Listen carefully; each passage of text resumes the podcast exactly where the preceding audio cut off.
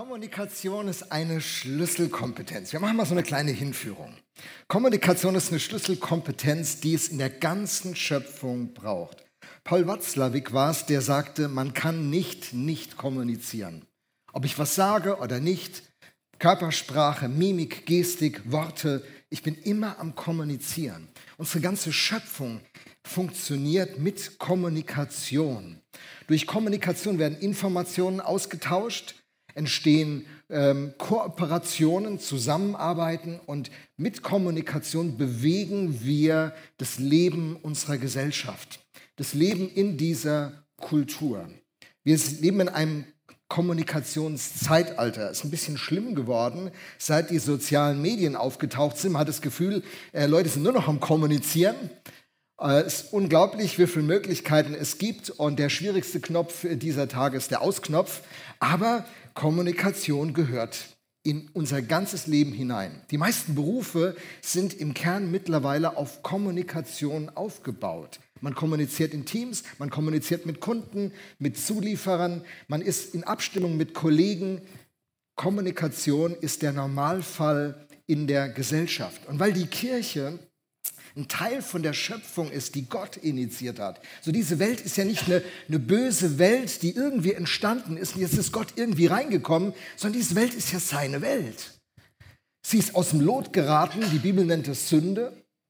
Sie ist, sie ist vom, vom guten Weg abgewichen und überall, wo wir Gewalt und Neid und Hass und Mord erleben, wissen wir, das war nicht so gedacht.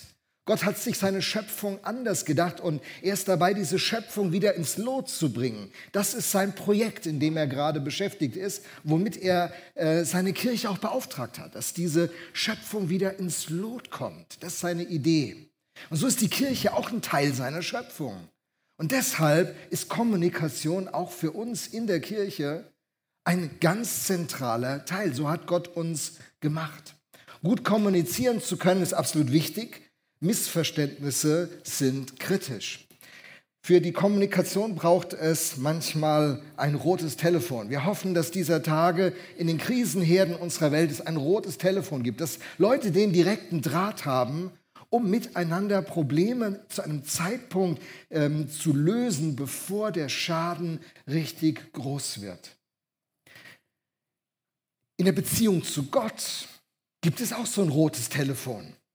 Gott hat sich für den Menschen auch gedacht, dass wenn er mit ihm in Beziehung kommt, dass es so ein rotes Telefon gibt, das ihm einen direkten Draht ermöglicht, von Herz zu Herz. Wenn man Christ wird, um es mit den Worten des sozialen Medien zu sagen, da endet man seinen Beziehungsstatus.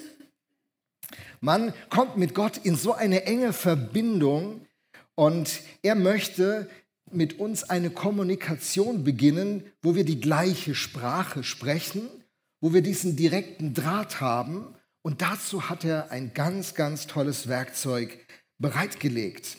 Und ein gutes Werkzeug bei einem Mann im Keller bringt noch nicht viel.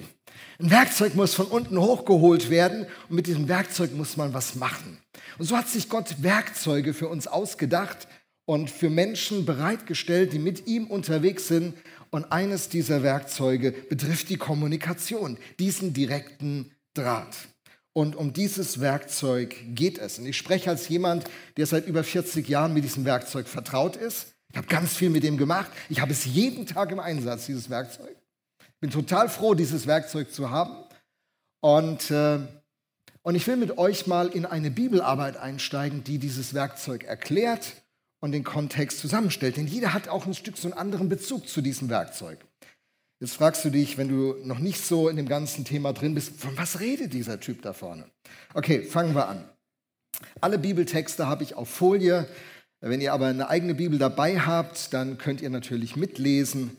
Ähm, und früher hat man gesagt, und wenn du keine Bibel hast, dann setz dich zu einem Christen. Aber lange her. Okay, es geht los. Pfingsten. Alle wurden mit dem Heiligen Geist erfüllt und sie begannen in fremden Sprachen zu reden. Jeder sprach so, wie der Geist es ihm eingab. Das Werkzeug, über das wir heute sprechen, nennt man Sprachengebet. Die Fähigkeit, in einer Sprache sprechen zu können, zunächst mal, die man nicht erlernt hat. Es gibt auch äh, die Vokabel unter den, den Leuten, die in der pfingstlichen Welt groß geworden sind, die haben diese Vokabel oft gehört, da heißt es Zungengebet. Und Zungengebet klingt hier irgendwie so ein bisschen spooky, oder? Oh, Zungengebet. Was machen die Pfingstler, die machen Zungengebet. Was ist das denn? Ja, das liegt daran, dass in der griechischen Sprache Sprache und Zunge ein Wort ist. Und daraus ist in der Übersetzung diese Vokabel Zungengebet entstanden. Äh, aber es meint Sprache. Die Fähigkeit, in einer Sprache sprechen und beten zu können, die man nicht erlernt hat. Und die Frage ist natürlich, was ist es ganz genau? Wozu braucht man dieses Werkzeug? Wer bekommt dieses Werkzeug und wie bekommt man dieses Werkzeug? Was, wozu, wer und wie? Die Predigt will das nun aufgreifen. Wir ähm, gucken das Ganze weniger von der Erfahrungsseite an. Ich werde nur ein paar Kleinigkeiten einflechten. Wir machen miteinander ein, eine neutestamentliche Analyse. Wir wollen mal gucken, was ist der Befund des Neuen Testamentes, wenn es um die Frage des Sprachengebetes geht. Und da beginnen wir mit 1. Korinther 14, Vers 2. Da heißt es, wenn jemand in einer von Gott eingegebenen Sprache redet, richtet, richten sich seine Worte nicht an Menschen, sondern an Gott. Keiner versteht ihn. Was er durch den Geist Gottes gewirkt, ausspricht, bleibt ein Geheimnis. So, also diese Gabe, die Gott Christen anvertraut, ist die Fähigkeit, in einer Sprache zu sprechen, die andere nicht verstehen. Cool, ne? Was ist der Sinn von so einer Gabe? Hallo? Aber wir, wir machen ja erstmal so die Analyse. Also es ist die Fähigkeit, in einer Sprache zu sprechen, die andere nicht verstehen, denn die Worte richten sich nicht an Menschen, sondern an Gott. Also diese Sprache, diese Gabe ist nicht dazu gedacht, dass wir uns in einer Geheimsprache miteinander unterhalten. Vielleicht Eltern, deren Kinder gerade wieder Stress machen. Die Eltern müssen mal kurz die Sprache wechseln, damit die Kinder nicht mitkriegen, worüber die Eltern diskutieren. Darum geht es nicht. Darum geht es nicht. Manche Eltern machen das auf Englisch oder Französisch, bis ihre Kinder in der sechsten oder siebten Klasse sind, dann ist auch das Thema durch. Im 1. Korinther 4, Vers 1, da sagt der Apostel, dass sie Verwalter der Geheimnisse Gottes sind. Und wenn wir also in neuen Sprachen sprechen, zu Gott sprechen, sprechen wir Geheimnisse aus, und die Apostel, die ersten Apostel waren die Verwalter dieser Geheimnisse. Also wir reden hier über etwas, was man nicht so nebenbei irgendwie, na der eine will es halt, der andere nicht. Ich finde es spooky, also ich habe da nicht viel mit zu tun, interessiert mich auch nicht so. Es sollte dich interessieren. Es sollte dich interessieren. Die Apostel sind die Verwalter dieser Geheimnisse von Gott. Und wenn ein Christ in dieser Sprache spricht, die der Geist Gottes ihm eingibt, spricht er diese Geheimnisse zu Gott. Es ist eine Kommunikation von Herz zu Herz. Diese Gabe ist dazu da, dass die Verbindung vom Christen zu seinem Gott entsteht. In den meisten Fällen ist es eine Sprache, die man nicht kennt, es ist eine unbekannte Sprache. Der Geist Gottes schenkt sie und niemand versteht ihn. So sagte das der Apostel hier im 1. Korinther 14,2. Interessant ist, dass wenn der Geist Gottes diese Gabe schenkt, weiß nicht, ob euch das aufgefallen ist, dann benutzt der Geist Gottes eine natürliche Fähigkeit, denn grundsätzlich sprechen zu können, Stimmbänder in Aktion zu bringen, den, den physikalischen Mechanismus des Sprechens, was ja ziemlich kompliziert ist, fragt man Logopäden. Sprechen ist eine herausfordernde Geschichte. Bis Kinder sprechen lernen, dauert es richtig lange. Der Geist Gottes nimmt eine natürliche Fähigkeit und füllt sie mit einem anderen Inhalt. Das ist beim Sprachengebet. Jetzt sagen manche Leute so, boah, wie, wie, wie ist denn das da? Ich habe schon mal einen in Sprachen beten gehört, der hat da rumgeschrien, der hat da gezittert, der war da emotional. Ich habe mich richtig erschreckt. Ich dachte, was ist das denn? Das ist der Mensch. Das ist der Mensch. Ob ich nun ganz leise in Sprachen spreche, ob ich sehr emotional bin, ob ich sehr sachlich bin, ob ich meinen Mund aufmachen, einfach anfange in Sprachen zu sprechen, wo es nicht hingehört, gucken wir auch gleich nochmal drauf, oder ob ich ganz bewusst mich dazu entscheide, in Sprachen zu sprechen. Das ist alles die Entscheidung des Menschen. Der Geist ist dem Propheten untertan, heißt es an anderer Stelle. Und sobald jemand muss und ich konnte nicht anders und es ging nicht anders, Entweder bist du nicht selbst beherrscht oder es ist nicht der Geist Gottes. Aber der Geist Gottes wird nie einen Menschen zu irgendwas überrumpeln und zwingen. Ganz wichtig. So, er benutzt eine ganz natürliche Fähigkeit. Manche erwartet ja so, wenn jetzt der Geist Gottes mich erfüllt und mir diese Fähigkeit schenken möchte, in einer fremden Sprache zu sprechen, wie geht es jetzt? Er, er, du musst deine von Gott gegebene Grundfähigkeit Gott zur Verfügung stellen. Wir kommen da später noch drauf. Da ist nämlich ein paar Provokationen drin. Okay, also Christen, die in Sprachen sprechen, kommunizieren auf einer Ebene, die Gottes Ebene ist. So, Römer 8, Vers 26 bringt ein bisschen mehr Licht in diese Fragestellung. Und da heißt es, schreibt auch der Apostel Paulus diesen Brief an die Christen in Rom. Dabei hilft uns der Heilige Geist in all unseren Schwächen und Nöten. Wissen wir doch nicht einmal, wie wir beten sollen, damit Gott uns erhören kann? Deshalb hilft uns der Heilige Geist und betet für uns auf eine Weise, wie wir es mit unseren Worten nie könnten. Schon mal erlebt als Christ ein Thema, du weißt nicht, wie du für beten sollst. Herausgefordert, hast keine Ahnung, was du beten sollst. Mir, geht es bei den ganzen Ereignissen auf diesem Globus. Unsere Welt ist so aus dem Lot geraten. Afghanistan, Syrien, Jemen, Ukraine, Russland, Amerika. Was ist da los in unserer Welt? Ist doch verrückt.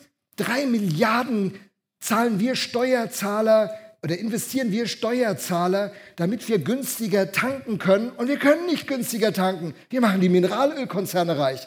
Was ist los in unserer Welt? Gibt es denn niemanden, der diese Dinge wieder in Ordnung bringen kann? Unsere Welt ist aus den Fugen geraten. Wie betet man dafür? Keine Ahnung. Ein guter Freund bekommt eine Krankheit. Eine Freundin von uns, die, die hat eine Leukämieerkrankung und dann ist sie noch unglücklich gefallen. Dann hat sie Gehirnblutung gehabt und die Ärzte haben ihr keine Chance mehr gegeben. Wir haben gebetet. Wie betet man so einer Situation für einen Menschen? Wie macht man das? Ich meine, als Freund würde ich immer beten, Gott heile sie. Aber ich weiß, dass nicht jeder geheilt wird und ich weiß nicht, warum das so ist. Das darf mich nicht abhalten, für meine Freundin zu beten, aber, aber das ficht mich an. Manchmal fehlt mir dann das Vertrauen, Gott zu bitten. Ich habe so oft erlebt, dass es nicht passiert. Was ist? Wie, wie mache ich es dann? Herr, ich glaube, hilf meinem Unglauben. Ich glaube, so einen Satz bringt man in so einem Moment raus. Ich weiß es ja im Prinzip, aber in mir ist alles. Wie betet man da? Der Geist Gottes vertritt mich. Da heißt es hier, in unseren Schwächen und Nöten. Da ist ein, ist ein starkes Wort im, äh, im Griechischen, das hier im Grundtext steht, das hier mit Schwachheiten und Krankheiten übersetzt werden könnte. Situationen, wo uns die Worte fehlen, wo das Latein uns ausgeht, wo wir einfach nicht wissen, was man da macht. Da kommt diese Gabe zum Einsatz. Da kann man beten wie der Geist Gottes, man, man geht quasi dem Geist Gottes aus dem Weg und stellt seine physischen Fähigkeiten zur Verfügung. Und dann beginnt der Heilige Geist in uns und durch uns zu beten auf eine Weise, wie wir es mit unseren Worten nie könnten. Der Heilige Geist kommt uns zur Hilfe. Das ist Gottes Grundprogramm. Wenn du Johannes 14, Johannes 16 liest, dann liest du davon, dass Jesus zu seinen Jüngern sagt, Leute, es ist gut, dass ich mich demnächst verabschiede. Ich fand das immer schlecht. Ehrlich, also ich habe mir gedacht, so, oh, wenn ich euch heute Jesus hier so öffentlich vorstellen könnte. Übrigens, ich habe einen Sondergast. Jesus, kommst du bitte? Also guck, da Jesus von Nazareth. Alles, ne? Alles klar, Leute, die ihr ungläubig seid, hier ist er. Kannst du mal eben kurz ein Wunder tun, so als bestätigt? Das wäre so einfach. Macht er nicht. Warum macht er das nicht? Und noch das andere, er sagt, es ist gut für euch, dass ich gehe. Hä? Gut? Jesus, sind wir irgendwie im falschen Film gelandet? Und dann sagt Jesus, es ist gut für euch, denn, denn wenn ich gehe, kommt der andere Helfer. Und da steht im Griechischen ein Begriff, den kann man übersetzen als Anwalt, als Fürsprecher, als zur Unterstützung herzugerufener, als der, der an unserer Stelle spricht. Das ist Gottes Idee. Gott hat nie gedacht, dass du der Superchrist sein musst. Eine Dose Spinat und dann hast du die Muskeln und bist dann auch und kannst so richtig mal deine geistlichen Muskeln spielen lassen, allen zeigen, was für ein toller Hecht du bist. Das war nie der Plan. Der Plan war immer, dass in der Verbindung Rebe und Weinstock eine Kraft sich entfaltet, die unfassbar ist. Dass, dass du und ich, dass wir, dass wir uns von Gott abhängig machen würden, dass sein Geist uns erfüllen würde und, und die Wirklichkeit des Himmels in uns Gestalt gewinnt und durch uns sich auswirkt. Das ist eigentlich der Plan gewesen von Anfang an. Und das macht der Geist Gottes. Situationen, wo wir mit unseren Worten am Ende sind, da vertritt er uns mit Worten auf eine Weise, die wir selber nie hätten finden können. Gehen wir noch mal ein Stück weiter. Inhalt und Zweck des Sprachengebets. Gerade haben wir gesehen, dass wir Geheimnisse aussprechen. Ähm, und dann gibt es, gibt es nächsten Punkt. 1. Korinther 14, Verse 14 und 15. Denn wenn ich zum Beispiel bete, dabei eine von Gott eingegebene Sprache benutze, betet zwar mein Geist, aber mein Verstand bleibt untätig. Was soll ich also tun? Ich will auf beide Weisen beten. Auf die, bei der nur mein Geist zu Gott spricht, aber auch die, bei der mein Verstand tätig ist. Ich will auf die Weise singen, bei der nur mein Geist Gott lobt, aber auch auf die, bei der mein Verstand tätig wird, tätig ist. Das ist ein sehr interessanter Text. Hier wird das Verhältnis zwischen Geist und Verstand beleuchtet. Manchmal hat man so das Gefühl, wenn man zu Christen geht, kann man seinen Verstand an der Garderobe abgeben. Das muss man nur noch glauben. Falsch. Der Verstand muss nach Römer 12, Vers 2 erneuert werden. Der Verstand, der braucht ein neues Betriebssystem. Er ist falsch, er hat ein, hat ein Betriebssystem mit vielen Bugs, mit vielen Fehlleistungen und jetzt muss ein neues Betriebssystem aufgespielt werden, wo all die Fehler und die falschen Bewertungen rausgenommen werden. Der Verstand muss erneuert werden. Und dann ist der Verstand dazu da, zu prüfen, was das Gute, Wohlgefällige vor Gott ist. Der Verstand ist nicht etwas, was wir ausschalten. Er ist eine Gabe Gottes. Er muss richtig programmiert werden. Und dann kann er ein wunderbares Werkzeug sein. Und der Apostel geht davon aus, dass wir unseren Verstand messerscharf einsetzen und dass wir dem Geist Gottes richtig Raum geben. Und wenn wir beten, beten wir mit unseren brillantesten Gedanken, mit einem klaren Verstand, der erneuert ist durch Gottes Wort und wir beten im Geist und wissen nicht, was wir beten. Gleichzeitig beides. So sollen und können wir im Verstand und im Geist beten und da kommt dann die Vokabel her, betet im Geist. Oder wir beten im Geist. Manchmal sagen Christen das und meinen, sie beten in dieser Sprache, die Gott ihnen geschenkt hat. Sie beten im Geist. Da kommt diese Vokabel her und sie beten im Verstand. Und beides gehört zu unserem Glauben dazu. Manchmal sind diese Sprachen auch verständlich. Am Pfingsten zum Beispiel. Am Pfingsten, da, da hören, hören die verschiedenen Leute ähm, Folgendes, Folgendes. Ich lese es mal. Alle wurden mit dem Heiligen Geist erfüllt und sie begannen in fremden Sprachen zu reden. Jeder sprach so, wie der Geist es ihm eingab. Sie, also die Leute, waren zutiefst verwirrt, denn jeder hörte die Apostel, äh, denn jeder hörte die Apostel, jetzt bin ich verrutscht, Moment, und jeder hörte die Apostel und die bei ihnen waren in seiner eigenen Sprache reden. Fassungslos riefen sie, sind das nicht alles Galiläer, die hier reden? Wie kommt es dann, dass jeder von uns sie in seiner Muttersprache reden hört? Wir sind doch Pater, Meda, Elamita und dann zählen noch viele weitere Volksgruppen äh, der äh, Lukas, der Arzt, auf in der Apostelgeschichte.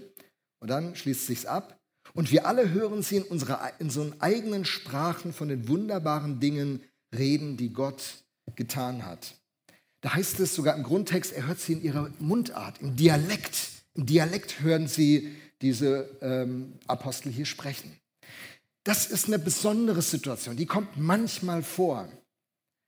Einer meiner älteren Vorgänger in unserer Freikirche, Adam Herlemann, berichtet, dass sein Vater in der Ukraine, da kommt er her, betet, als ein befreundeter jiddisch sprechender Jude ihn besucht. Er betet in einer fremden Sprache, er betet auf Hebräisch. spricht die heiligsten Wahrheiten im Gebet aus. Der Jude ist zutiefst erschüttert, da der Vater kein Hebräisch sprechen kann. Was ist da passiert? Mein, mein erster Ausbilder in Altensteig, Hermann Riefle, erzählt, dass er als Gastsprecher in einer Gemeinde war, im, äh, im hessischen Raum, ich glaube in Frankfurt, und bekommt den Impuls, in einer Sprache zu sprechen und macht das im Gebet, aber es ist kein Übersetzer da, kein Ausleger. Kommen wir auch noch gleich zu. Blöde Situation, alle so ein bisschen betreten, Gottesdienst geht weiter, Gottesdienst ist zu Ende, kommt eine Chinesin auf ihn zu und fragt, Herr Riefle, woher können Sie akzentfrei Mandarin sprechen? Ja, ich kann nicht Mandarin sprechen. Aber er wollte natürlich wissen, was habe ich denn gesagt? Immer die große Angst, wenn er so einer Sprache spricht. Was sag ich denn? Ne? Nicht, dass ich irgendeinen krassen Käse da verzapfe. Oh, sie haben Gott mit wunderschönsten Worten der Poesie gelobt. Sie haben die Größe von Gott beschrieben. Wunderschön. Es hat mich so berührt in meinem Herzen, dass ich hier in der Fremde von Gott in meiner Muttersprache angesprochen werde. So was passiert. Fürbitte haben wir schon gesehen, ne? in Römer, Römer 8, äh, Vers 26, dass wir mit, mit Flehen und Seufzen vertreten werden durch den Heiligen Geist. Aber die Frage ist natürlich jetzt, was ist der Sinn, was ist der Sinn vom Sprachengebet für uns als Einzelne, als Christen? Da gibt der Paulus Antwort in 1. Korinther 14, Vers 4 und sagt, wer in unbekannten Sprachen betet, stärkt seinen persönlichen Glauben. Wenn ihr eine andere alte Bibelübersetzung habt, da steht, wer in Sprachen betet, erbaut sich selbst. Und dieses Wort erbaut ist nicht so ein emotionales Wort im griechischen Original. Das ist, äh, das ist ein Wort, das man beim Hausbau verwendet. Wer in Sprachen betet, der baut sozusagen ein Haus aus. Eukodome, Eukos, das Haus. Vielleicht habt ihr diese Vokabel schon mal in irgendeinem Zusammenhang gehört. Wer also in Sprachen betet, der, der kitzelt sich nicht nur ein bisschen und besorgt sich irgendwie nettes Gefühl und nettes geistliches Erleben, sondern er ist, er ist dabei, seinen Glauben richtig aufzubauen. Gott gibt diese Gabe, um den Glauben stark zu machen. Er stärkt seinen persönlichen Glauben, wie das die neue Genfer hier übersetzt. Und äh, so ist es ein Werkzeug. Es ist ein Werkzeug. Man wird gestärkt im Glauben, wenn man die Größe von Gott beschreibt und besingt, wenn man bewusst ist, wer Gott ist und wie Gott ist und wenn man das ausspricht, wenn man in Gottes Gegenwart ist, wenn man dem Geist Gottes Raum gibt in seinem Leben, dann, das macht was mit uns. Das verändert uns, das transformiert uns. Ähm, das, Besondere, das Besondere an dieser Gabe will ich jetzt äh, in einem Kontrast zeigen. Es ist nicht die einzige Gabe, die Gott für seine Leute hat. Die Gaben des Heiligen Geistes, da gibt es ein ganzes Bündel, einige begrenzen die auf 1. Korinther 12, Epheser 4, und äh, ein, zwei andere Stellen. Aber äh, Gott bietet seinen Leuten sehr viele Gaben an. Bei den Gaben haben wir immer das gleiche Grundmuster. Die Gaben sind dazu da, dem einzelnen Christen ein Werkzeug an die Hand zu geben, mit dem er einem anderen Christen dient. Ich sage das nochmal. Die Gaben sind dazu da, Gott gibt mir Gaben in die Hand, die nicht für mich sind. Er gibt mir Gaben und Fähigkeiten, die nehme ich. Und mit diesen Gaben und Fähigkeiten diene ich einem anderen. Der Petrus bringt es toll auf den Punkt. Er sagt in 1. Petrus 4, Vers 10, jeder soll den anderen mit der Gabe dienen, die er von Gott bekommen hat. Wenn ihr das tut, erweist ihr euch als gute Verwalter der Gnade, die Gott uns in so vielfältiger Weise schenkt. Also die Idee von Gott, wie, wie er überhaupt die ganze Menschheit, wie die Menschheit funktioniert und wie die Kirche im Speziellen funktioniert. Wir haben ja alle natürliche Gaben, die kommen übrigens auch von Gott. Keiner hat sich da eine Gabe gegeben. Also manchmal wird es auch so unterschieden, so, ja, die Geistesgaben sind, die sind besser wie die natürlichen Gaben. Das ist ja nur eine natürliche Fähigkeit. Völlig falscher Blick. Alle Gaben kommen von Gott. Keiner, keiner hat sich selber Gaben geben können. Jeder hat die Gaben entwickeln können, die Gott ihm gegeben hat. Die einen waren fleißig, die anderen faul. Die einen bleiben ein ewiges Talent und die anderen werden ein Genius. Und es hat was mit Selbstdisziplin zu tun, mit Fokus, mit Leidenschaft, mit vielen Punkten. Aber alle Gaben kommen Quelle von Gott. Und ob ich die Gaben zum Guten einsetze oder ob ich mit diesen Gaben was Schlechtes tue, liegt auch ein Stück in meiner Verantwortung. Das ist eine Frage meines Charakters. Okay, in der christlichen Gemeinde ist es so, dass Gott noch ein paar mehr Gaben gibt, geistliche Gaben. Und die sind zum Aufbau der, der Kirche gegeben, damit die Kirche ist, was sie sein soll und tut, was ihr Auftrag ist. Deswegen sind die Gaben da. Die Gaben sind Werkzeuge, keine Spielzeuge. Das ist übrigens eine große Not in pfingstlichen Kreisen, dass man, äh, dass man Geistesgaben als Spielzeuge einsetzt. Ich kann prophetisch reden. Und du? Boah, ich habe mal für jemanden gebetet, der ist gesund geworden. Schon cool, hä? Ich kann für Kranke beten. Und du? Hey, und dann denken wir, wenn so zwei, drei von uns irgendwie da was machen, das, dann wären wir eine charismatisch-pfingstliche Gemeinde. Ich äh, war ja, mein, mein Weg ist ja, dass ich so in Gemeindeerneuerung war. Ihr seid ja die sechste Gemeinde, in der ich das jetzt so, so diese Aufgabe übernommen habe. Und äh, da war mal eine Gemeinde mit 320 Leuten. Die wollte mich unglaublich gerne als Pastor haben. Die haben sich mit mir getroffen, haben mir ein tolles Gehalt geboten und es war richtig gut. Und beim letzten Treffen, wo es fast zur Vertragsunterschrift kommt, sagen die, du Lothar, wir haben aber ein Problem, haben wir gemerkt mit dir. Was ist euer Problem mit mir? Ich meine, frag meine Frau, man kann viele Probleme mit mir haben. Welches habt ihr? Du bist nicht charismatisch genug. Oh, für einen Pfingstpastor nicht ein tolles Lob, ne? Du bist nicht charismatisch genug. Was meint ihr denn?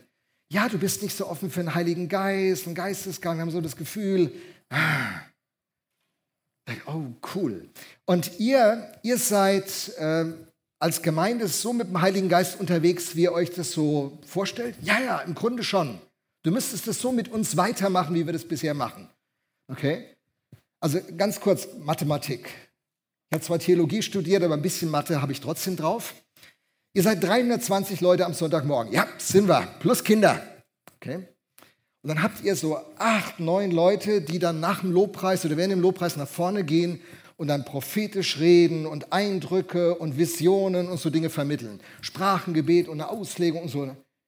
Ja, haben wir. Acht, acht haben wir in ganz vielen Gottesdiensten. Nicht allen, aber, aber so. Mhm. Also ihr seid 320 Leute und habt acht Leute, die so, ja, ja, und von den acht sind alle, alle Volltreffer, oder? Alles so 100 Prozent. Da hat Gott geredet, so messerscharf. Nee, Lothar, nee, nee, nee. Sagt ja die Bibel auch, prüfet alles und das Gute behaltet. Nicht alles ist gut, ne? Wie sagte jemand mal, viel Stroh, wenig Weizen. Viel Spreu, wenig Weizen. So sagt jemand mal. Sag ich, also guck, ihr habt acht Leute und nicht alle so ganz, ganz, ganz top, ne? Ja, genau. Wie viel sind denn top? Sechs sind super und zwei müssen wir aussortieren. Ah, nee. Nee, also zwei, nee, es sind schon mehr. Schon mehr, die nicht so funktionieren. Ja, ja, ja. Also, also vielleicht vier, die was richtig Gutes bringen, wo man spürt, da redet Gott. Und vier, wie bei so einem Zeugnis, er war stets bemüht. Okay? Okay? Ähm, und die vier sind aber top, oder? Die vier sind top. Ja, da muss man natürlich prüfen. Also zwei sind richtig gut und zwei mehr Spreu als Weizen. Okay, nur mal kurz für die Mathematik. Ihr seid 320 Leute am Sonntag. Ja! Und äh, acht Leute bringen eine Geistesgabe ein. Ja! Und sechs von den acht sind so einigermaßen oder Ausschuss. Ja. Also ihr wollt mir sagen, ihr seid eine charismatische Gemeinde, wenn 320 Leute da hocken und 318 Leute passiv bleiben. Und das soll charismatisch sein? Ich glaube, ihr habt ein falsches Bild von dem, was eine charismatische Gemeinde ist. Wenn ihr zusammenkommt, habe ein jeder etwas. In einem jeden offenbaren sich die Gaben des Heiligen Geistes zum gemeinsamen Nutzen. Hey, das ist, die, das ist die biblische Botschaft. Also kann der Gottesdienst nicht die Hauptplattform sein, wo diese Gaben zum Einsatz kommen. Wie wäre es, wenn wir Kindermitarbeiter hätten, die prophetisch begabt sind und die am Sonntagmorgen ein Kind sehen und dem Kind eine Frage stellen, die lebensverändernd ist? Dem Kind eine Frage stellen, die ermutigt. Wie wäre es, wenn ihr euch für den Geist Gottes vorbereitet auf so einen Gottesdienst und hierher kommt und nicht denkt, dass die Predigt den Hauptpunkt leistet, sondern dein Dienst auch nicht Bass spielen ist, sondern ein Dienst nach dem Gottesdienst mit jemandem sprechen. Wie geht's dir? Vielleicht ist das prophetische Wort, wie geht's dir? Wie geht's in deiner Ehe? Wie läuft's an deinem Arbeitsplatz? Wie ist es im Moment? Hey, gesundheitlich, wie geht's dir? Oh, ich war die Woche beim Arzt. Wie kommst du darauf, mir diese Frage zu stellen? Hey, Gott hat mir ein Wort für dich gegeben. Ich bin der Gott, der dich sieht. Du bist nicht übersehen. Boah, ich war in einem Gottesdienst. Gott hat zu mir geredet. Er sieht mich. Hat er das durch den Lothar gesagt? Nee. Hat er das durch die Ältesten gesagt? Nee. Hat er das durch diesen neuen Pfarrer gesagt? Nellen? Nee, auch nicht. Er hat es durch die Anita zu mir gesagt. Boah. Durch den Royal. Durch die Carmelina. Durch den Marco. Durch den Alex. Durch die Walli. Durch die Irma. Durch den Justus. Durch den Fabian. Durch die Bärbel. Durch den Frank.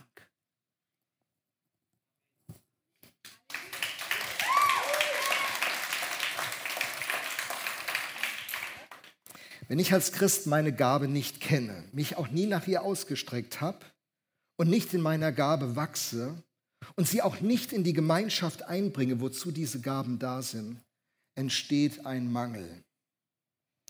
Viva Kirchen, pastorales Wort. Wir haben hier einen großen Mangel, weil so viele von euch ihre Gabe nicht kennen, in ihrer Gabe nicht gewachsen sind und ihre Gabe nicht einbringen. Und etliche denken, der Pastor könnte es regeln. Ich mache mal eine ganz klare Ansage. Der kann es nicht. Und es war auch nie Gottes Idee, dass ein Mensch so ein Thema löst. Gottes Idee ist, wir sind alle begabt. Kennst du deine Geistesgabe? Streckst du dich aus? In 1. Korinther 14, Vers 1 heißt es, strebet nach den Gaben. Im Originaltext des Griechischen heißt es, seid siedend nach den Gaben. Köchel nicht nur ein bisschen vor dich hin, sei brennend im Geist und dien Gott. Da muss was losgehen. Und wir haben ganz viel Mangel, weil ihr eure Gaben nicht einsetzt, nicht kennt, nicht wachst. Ich habe eine lange Kündigungsfrist, Leute. Warum sage ich das so klar? Von ganzem Herzen glaube ich an die Notwendigkeit von geistlichem Gemeindebau, von großer, großer geistlicher Dynamik. Ich glaube nicht an verrücktes Verhalten, ich glaube nicht an komische Moves, ich glaube auch nicht, dass das Umfallen wichtig ist. Das Wichtigste beim Umfallen ist immer das Aufstehen. Da weiß man, alles gut gegangen. Das Wichtigste ist nicht die geistliche Erfahrung. Das Wichtigste ist, dass Jesus Christus Herr in unserem Leben ist, dass sein Geist uns erfüllt, dass er uns mit unseren Gaben in Verbindung bringt und dass er uns aktiviert. Leben wir, dann leben wir für den Herrn. Sterben wir, dann sterben wir für den Herrn. Ob wir nun leben oder sterben, wir sind des Herrn. Wir haben einen Auftrag, Viva Kirche. Und die Geistesgaben sind keine Spielzeuge, mit denen wir uns beeindrucken, wie geistlich wir sind. Sie sind Werkzeuge, mit denen wir unserem Auftrag nachgehen. Jetzt ist nun das alles gesagt. Nun zurück zum Sprachengebet. Die Gabe, in einer anderen Sprache sprechen zu können, ist die einzige Gabe, die Gott für den Christen, den einzelnen Christen gibt. Wer in Sprachen betet, erbaut sich selbst. Alle anderen Gaben haben eine Funktion nach außen. Und es ist die einzige Gabe, die für dich gedacht ist. Das ist, das, deswegen ist es super wichtig. In 1. Korinther 14, Vers 18 sagt der Apostel, ich bin Gott dankbar, dass ich in Sprachen reden kann, die von ihm eingegeben sind und ich mache davon mehr Gebrauch als ihr alle. Manche haben ja Angst vor dieser Zungenrede, vor dieser Gabe in dieser Sprache beten zu können, die Gott Menschen schenkt, die Christen sind. Paulus sagt, er macht davon mehr Gebrauch als diese verrückten Korinther. Wir können ja froh sein, dass in Korinth diese Probleme gab, sonst hätte es diesen Text nicht gegeben, der es uns erklärt. Paulus redet mehr in Sprachen als ihr alle. Und konsequenterweise sagt er, ich wünschte, dass ihr alle in Sprachen reden würdet. Und ich wünschte, das ist auch eine ganz starke griechische Vokabel, die da ist. Da ist ein ganz starkes Begehren gemeint. Der Paulus sagt den Christen, ich wünschte, ihr könntet alle in Sprachen beten. Und ich wünschte, ihr würdet das alle mehr benutzen, als ihr es tut. Und ich selber, ich bete viel mehr in Sprachen als ihr alle. Das ist seine Grundeinstellung. Und warum hat er diese Grundeinstellung? Weil er ja weiß, dass wenn ich in Sprachen bete, werde ich auferbaut. Da passiert was in mir. Und ganz ehrlich, ein Pastor träumt davon, dass eine Gemeinde so drauf ist. Jeder Hauskreisleiter, jeder Lobpreisleiter träumt davon. Stellt euch vor, wir kommen zusammen, haben die ganze Woche diese Gabe genutzt, sind richtig auferbaut. Hey, was muss unser Team mit dem ersten Song noch machen? Muss die sagen, steht auf, ihr steht schon auf euren Füßen. Fangt an anzubeten, ihr seid schon am Anbeten. Hey, wenn der Geist Gottes in uns wirkt, da baut sich doch was. Und wer diese Gabe nutzt, der, der dient seinen, seinen Kollegen, seinen Mitarbeitern, seinen Freunden, seinen Bekannten, weil in ihm ein Reichtum entstanden ist. Christen, die mit dieser Gabe gut drauf sind, sie, die, die sind ein Geschenk für die ganze Gemeinde. Und manchmal frage ich mich, ihr ahnt schon, was ich mich frage? Überlegt mal, was ich mich an dieser Stelle fragen könnte. Und das ist der Grund, warum es auch für dich erstrebenswert sein sollte, diese Gabe zu bekommen. Ähm, jetzt gibt es aber eine Provokation in der Gabe. Wie gesagt, heute ein bisschen länger, wir müssen halt wirklich vom Bibeltext arbeiten. Diese Gabe hat eine Provokation, eine Herausforderung. Und die darf ich nicht verschweigen. Diese Gabe ist ein, ein richtiges Problem für alle Leute, die ihr Leben unter Kontrolle haben wollen. Die mit ihrem Verstand alles kontrollieren wollen. Was ich nicht verstehe, kann nicht sein. Ich muss alles durchblicken, muss alles wissen, wie das läuft.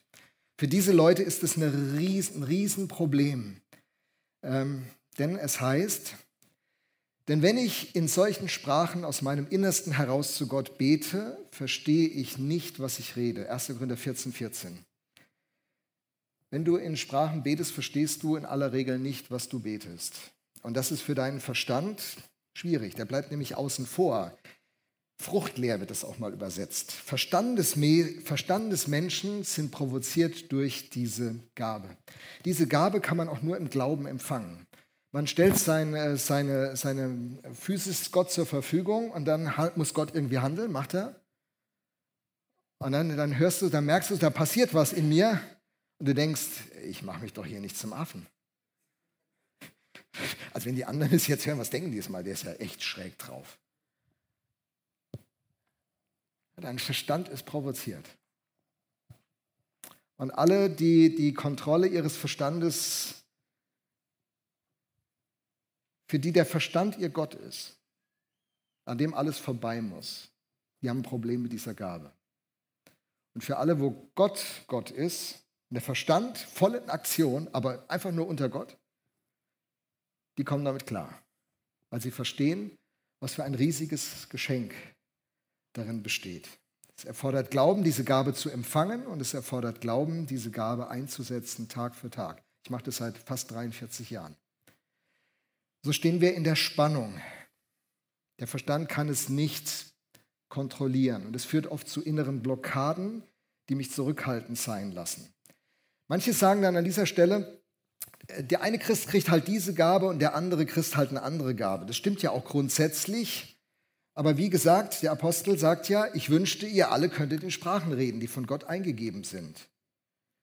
Das ist der Wunsch. Ich will noch ein paar Worte verlieren zur Frage des Sprachengebets in der Gemeinde. Es gäbe noch eine Menge mehr zu sagen. Am Ende gebe ich euch noch eine Quelle an, wo ihr das vertiefen könnt. Was ist der Sinn des Sprachenredens in der Gemeinde? Jetzt muss ich hier, genau, da haben wir die Folie. Der Apostel sagt in 1. Korinther 14, Vers 12, ich weiß, wie eifrig ihr euch um die Gaben bemüht, die uns durch Gottes Geist gegeben werden. Aber dabei muss euer Ziel sein, vor allem die Gaben zu bekommen, die eine Hilfe für die Gemeinde sind. Also erstens sollen wir richtig interessiert sein an Geistesgaben. Ich weiß nicht, wie interessiert du bist. Ich weiß nicht, wann du das letzte Mal über Geistesgaben nachgedacht hast. Ich weiß nicht, ob du mir jetzt direkt sagen könntest, welche Geistesgaben Gott dir gegeben hat. Ähm, vielleicht ist, ist das der Anstoß heute aus der Predigt, dass du herausgehen solltest und sagen solltest, Gott, welche Gabe hast du mir gegeben und was, was möchtest du durch mich in dieser Gemeinde jetzt bewirken? Denn diese Gaben sind dazu da, dass es zu einer Hilfe für die ganze Gemeinde wird. Das ist der Fokus. Wenn wir als Gemeinde zusammenkommen, fragen wir nicht, welche Gabe habe ich? Habe ich die Gabe, die ich will? sondern die Frage ist, Gott, welche Gabe möchtest du mir geben, um anderen zu dienen? Das ist der Fokus in äh, Geistesgaben in der Gemeinde. Danach äh, orientieren wir uns. Und ähm, im Umgang mit dem Sprachengebet, da sagt der Apostel ein paar deutliche Worte. Die gefallen nicht allen Pfingstlern, ich gebe es zu. Da steht, 1. Korinther 14, Vers 6, Stellt euch vor, Geschwister, ich würde bei meinem nächsten Besuch nur in Sprachen zu euch reden, die von Gott eingegeben sind. Was hättet ihr davon? Also übrigens, da heißt es ja nicht, da heißt es ja nicht, ich spreche in Sprachen, keiner versteht es. Wer weiß, ob da ein Geist von unten kommt? Wer weiß, was da gesprochen wird? Übrigens, so eine Idee hat keiner der Autoren des Neuen Testamentes. Das haben ein paar ängstliche Pietisten damals eingebracht, aber das hat der Apostel Paulus oder Petrus oder Jakobus, keiner von ihnen hat diese Sorge. Keiner sagt, dass da was schief gehen könnte, wenn du dich nach Gott ausstreckst. Lukas 11, Vers 13 heißt es, wie viel mehr wird der, wird der Vater denen den Heiligen Geist geben, die ihn bitten. Das ist, das ist das Normalste. Und wenn dein Kind dich um ein Brot bittet, wirst du ihm doch keinen Stein geben, sagt Jesus. Hey, wenn wir Gott um den Heiligen Geist bitten, da gibt er uns doch noch irgendwas. Was ist das für ein Gottesbild, muss man mal fragen. Das ist ein total schräges Gottesbild. Er ist so der Vater im Himmel, der mich gern hat, der auf meiner Seite ist, der mich liebt, der mich erwartet, der seit 2000 Jahren eine Wohnung vorbereitet. Mann, da ist ein Platz für mich. Er will mich bei sich haben. Der will mich doch nicht hinters Licht führen. So, also jetzt, ich, bete, ich, ich spreche in Sprachen. Wenn ich jetzt hier, ich, ich habe ja gesagt, seit 43 Jahren könnte ich das jetzt, ich könnte jetzt hier in Sprachen loslegen, weil das liegt ja meiner Entscheidung, ob ich das mache oder nicht könnte in Sprachen beten und dann hätten vielleicht einige von uns die Sorge so, oh, was passiert hier? Böses passiert hier. Falsch. Davon geht der Apostel überhaupt nicht aus, dass das passieren kann. Die Kritik, die der Apostel äußert, dass man nicht laut in Sprachen beten soll in der Kirche, während er die ganze Zeit sagt, ich spreche mehr in Sprachen als ihr alle. Leute, strebt danach. Aber wenn wir zusammenkommen, dann sagt er mir, Lothar, nicht in Sprachen beten. Warum? Was hättet ihr davon? Ihr versteht es nicht, ich verstehe es nicht. Es würde uns nichts bringen. Da heißt es, nützen würde euch mein Kommen erst dann etwas, wenn ich mit verständlichen Worten zu euch spreche. Zum Beispiel, indem ich eine Offenbarung, eine Erkenntnis, eine prophetische Botschaft oder eine Lehre wiedergebe. Obwohl man diese wunderbare Gabe des Sprachengebets ganz intensiv einsetzen soll, ist im Rahmen der Gemeinde diese Gabe ohne eine Auslegung, das ist eine andere Gabe des Heiligen Geistes, macht es einfach keinen Sinn. Also wenn, wenn hier jetzt jemand in Sprachen betet und wir haben keinen, der es auslegt, dann muss keiner Angst haben. Oh, was ist da jetzt passiert in der Viva? Kommt da jetzt ein böser Geist? Was wird da? Oh. Keine Sorge, nichts passiert derart. Das Einzige, was passiert ist, was sollte das? Hast du es verstanden? Ich auch nicht. Bringt nichts. Lassen wir es. Und äh, in 1. Korinther 14 sagt der Apostel, wenn dann Unkundige kommen, VIPs, Menschen, die mit Gott noch nichts zu tun haben, die kommen rein und dann hören die uns Pfingstler da in Sprachen losballern. Wie das pfingstliche Tradition ist, wie so ein, wie so ein Knopf, den man drückt. Und alle so. Was, was sagt der VIP? Ihr seid von Sinnen. Ihr habt einen an der Klatsche. Ihr seid crazy. Aber wenn wir prophetisch reden, wenn wir von Gott her reden, prophetisch reden heißt für einen anderen reden. Aaron war der Prophet von Mose. Wenn wir, wenn wir für Gott hier reden, in verständlichen Worten, dann fällt er auf seine Knie und sagt, wahrlich Gott ist unter euch. Und deshalb werden wir nicht hier ein Riesenfeld öffnen, wo ganz viel, ihr werdet Leute hören, die leise in Sprachen, wenn ihr neben mir steht im Lobpreis, ihr werdet mich leise in Sprachen sprechen hören. Wir werden, wir werden daraus kein großes Thema machen. Wir werden ein großes Thema machen, dass möglichst jeder von uns in Sprachen betet. Wir werden ein großes Thema daraus machen, dass es die ganze Woche Vollgas gibt, dass wir alle hier erbaut ankommen, ein großes Thema daraus machen, offen zu sein für den Heiligen Geist, was er so alles an Gaben und Fähigkeiten gibt, mit dem wir uns gegenseitig dienen. Und unser Traum ist, dass VIPs hier reinkommen und Menschen, die schon länger mit Gott unterwegs sind und lau geworden sind. Und in der Viva-Kirche auf ihre Knie fallen und sagen, wahrlich Gottes unter euch. So, für alle, die sich unklar waren, wie steht der Lothar? Es sind ja auch hier einige, die sagen so, ja, der Lothar ist nicht so geistlich, der ist nicht so offen für den Heiligen Geist. Ich habe mich seit Monaten auf diese Predigt gefreut. Ich bin gegen geistliche Schaumschlägerei. Ich bin gegen, habe kein Interesse an irgendwelchen Effekten auf der Bühne oder irgendwelchen Trends. Wisst ihr, woran ich am Ende des Tages interessiert bin? dass Menschen auf ihre Knie fallen und sagen, wahrlich Gott ist unter euch. Und ich bin bereit, alles Mögliche dafür zu tun, nur nicht zu sündigen.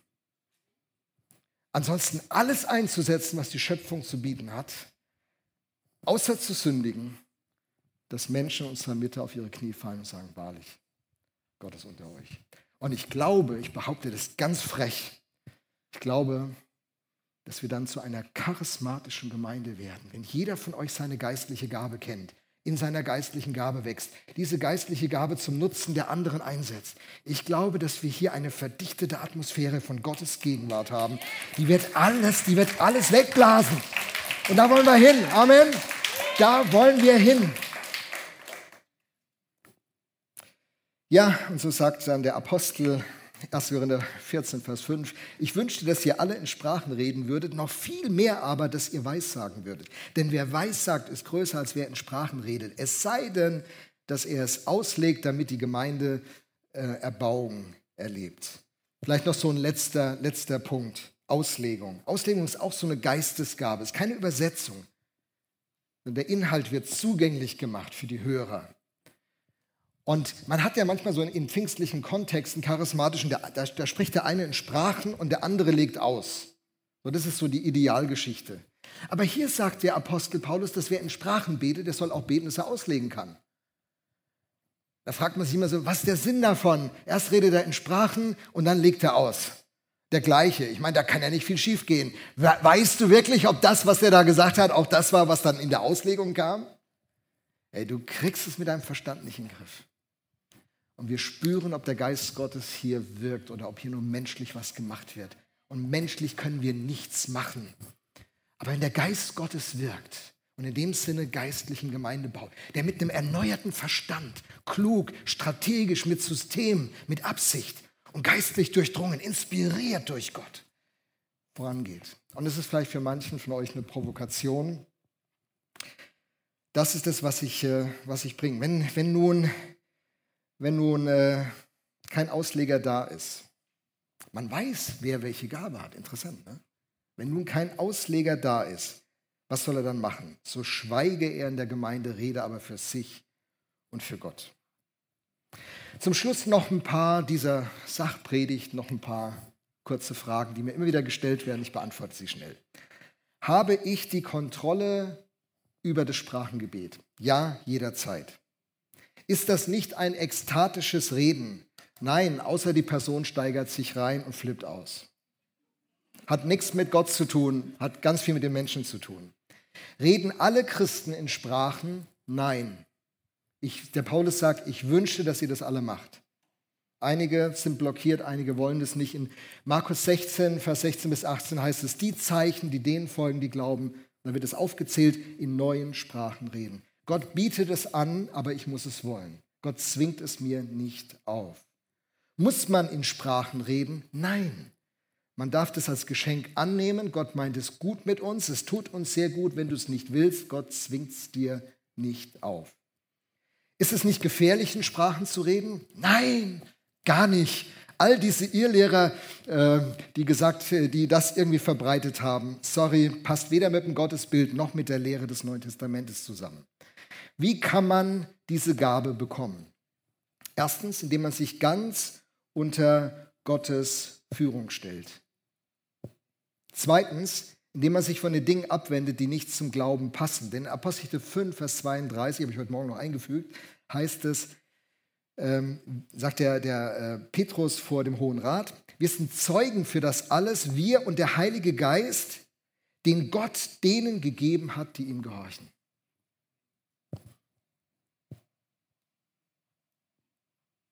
Du musst dem Geist Gottes folgen, nicht der Geist Gottes dir. Er bleibt da, wo du mit ihm unterwegs bist. Du kannst den Geist Gottes betrüben, du kannst ihn dämpfen, du kannst ihn aus deinem Leben rausdrängen. Manch Pfingstler, manch Pfingstler, der hat die Vorstellung, ich bin ein, einmal eine Erfahrung im Heiligen Geist gemacht, einmal erfüllt, immer erfüllt. Falsch. Wäre noch ein anderes Thema. Auf der Seite kurzimpulse.info habe ich ganz viele dieser Fragen beantwortet zum Thema Heiliger Geist. Ich würde einfach den Rahmen hier sprengen. Das nur als Hinweis an der Stelle. Also, indem man sich von den Dingen abwendet, die nicht zum Glauben passen. Der dritte Schritt ist, man bittet Gott darum, einen ganzen gar zu erfüllen und man bittet ihn darum, diese Gabe geschenkt zu bekommen. Man sollte sich nicht verkrampfen, sondern einfach bereit sein, das auszusprechen, wie Gott unseren Mund füllt und dann demütig sein. Ohne Demut wird man diese Gabe nicht bekommen. Wie kommst du nun zu dieser Gabe? Erstens, informier dich richtig gut. Sei richtig gut im Bilde, dass du weißt, worum es geht und was du da willst. Und dann bieten wir dir am kommenden Freitag um 18.30 Uhr an, hier im Gebetstreff zu kommen. Da wird äh, ein Beter für dich bereitstehen, die gerne mit dir gemeinsam beten und bitten, Gott, erfülle mich mit deinem Geist und beschenke mich mit den Gaben, die du für mich hast. Amen.